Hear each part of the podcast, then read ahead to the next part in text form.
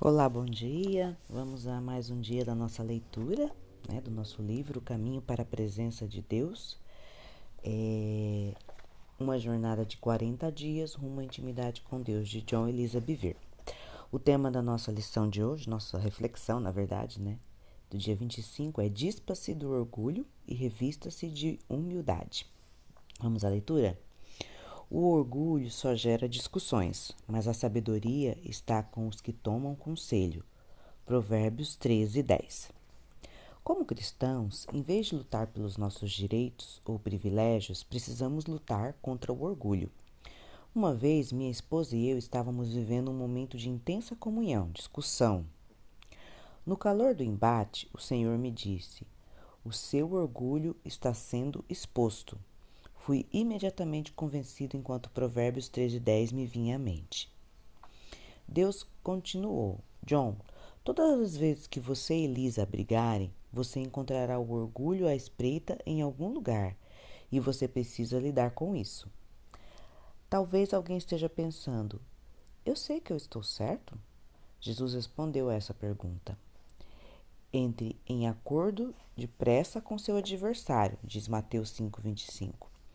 Recusando-se a defender-se, uma dessas duas coisas ou ambas acontecerá. Primeiro, você abre mão do orgulho, o que abre os seus olhos para reconhecer falhas no seu próprio caráter que você desconhecia. Segundo, se estiver certo, você ainda estará seguindo o exemplo de Cristo, permitindo que Deus ocupe o seu lugar de direito como juiz na situação.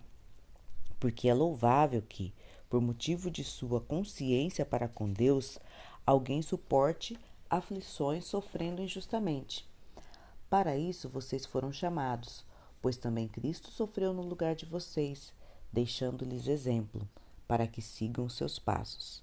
Ele não cometeu pecado algum, e nenhum engano foi encontrado em sua boca. Quando insultado, não revidava. Quando sofria, não fazia ameaças, mas entregava-se àquele que julga com justiça. 1 Pedro 2,19 e 21 e 23. Este é o nosso chamado: seguir o exemplo de Cristo, que sofreu sem ser culpado. Esse preceito guerreia contra a mente natural, uma vez que sua lógica parece absurda.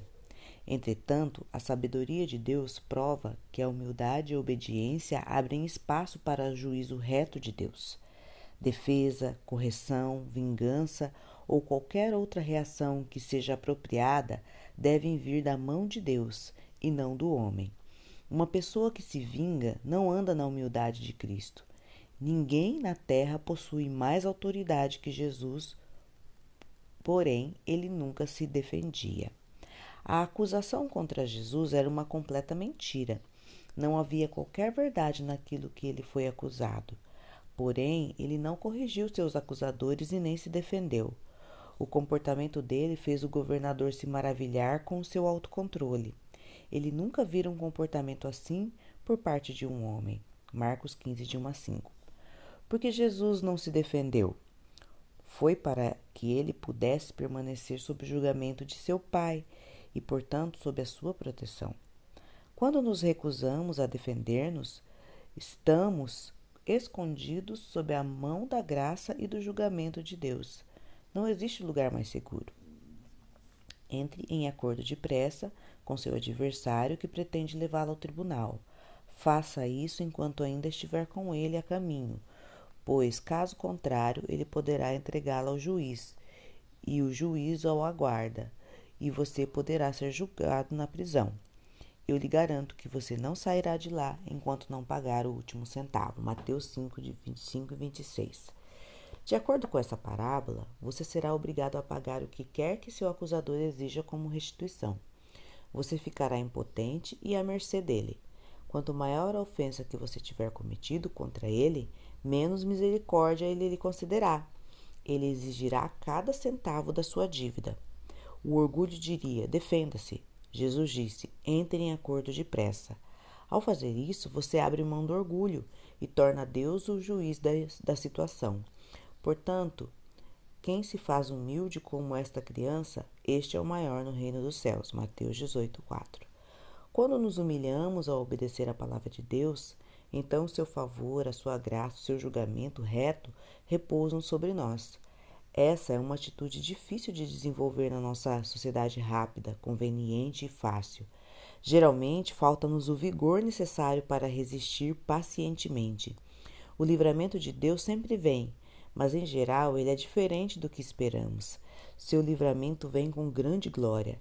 A humildade é o único caminho para o sucesso verdadeiro e duradouro. Removendo barreiras. Examine sua batalha pessoal contra o orgulho. Você tem o hábito de se defender ou segue o exemplo de humildade de Cristo? Proponha-se a seguir Jesus mais de perto.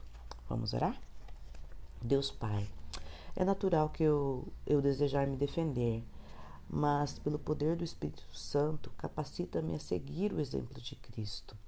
Proponho-me a andar por esse caminho difícil, mas seguro rumo à tua presença e a permanecer na segurança da tua graça.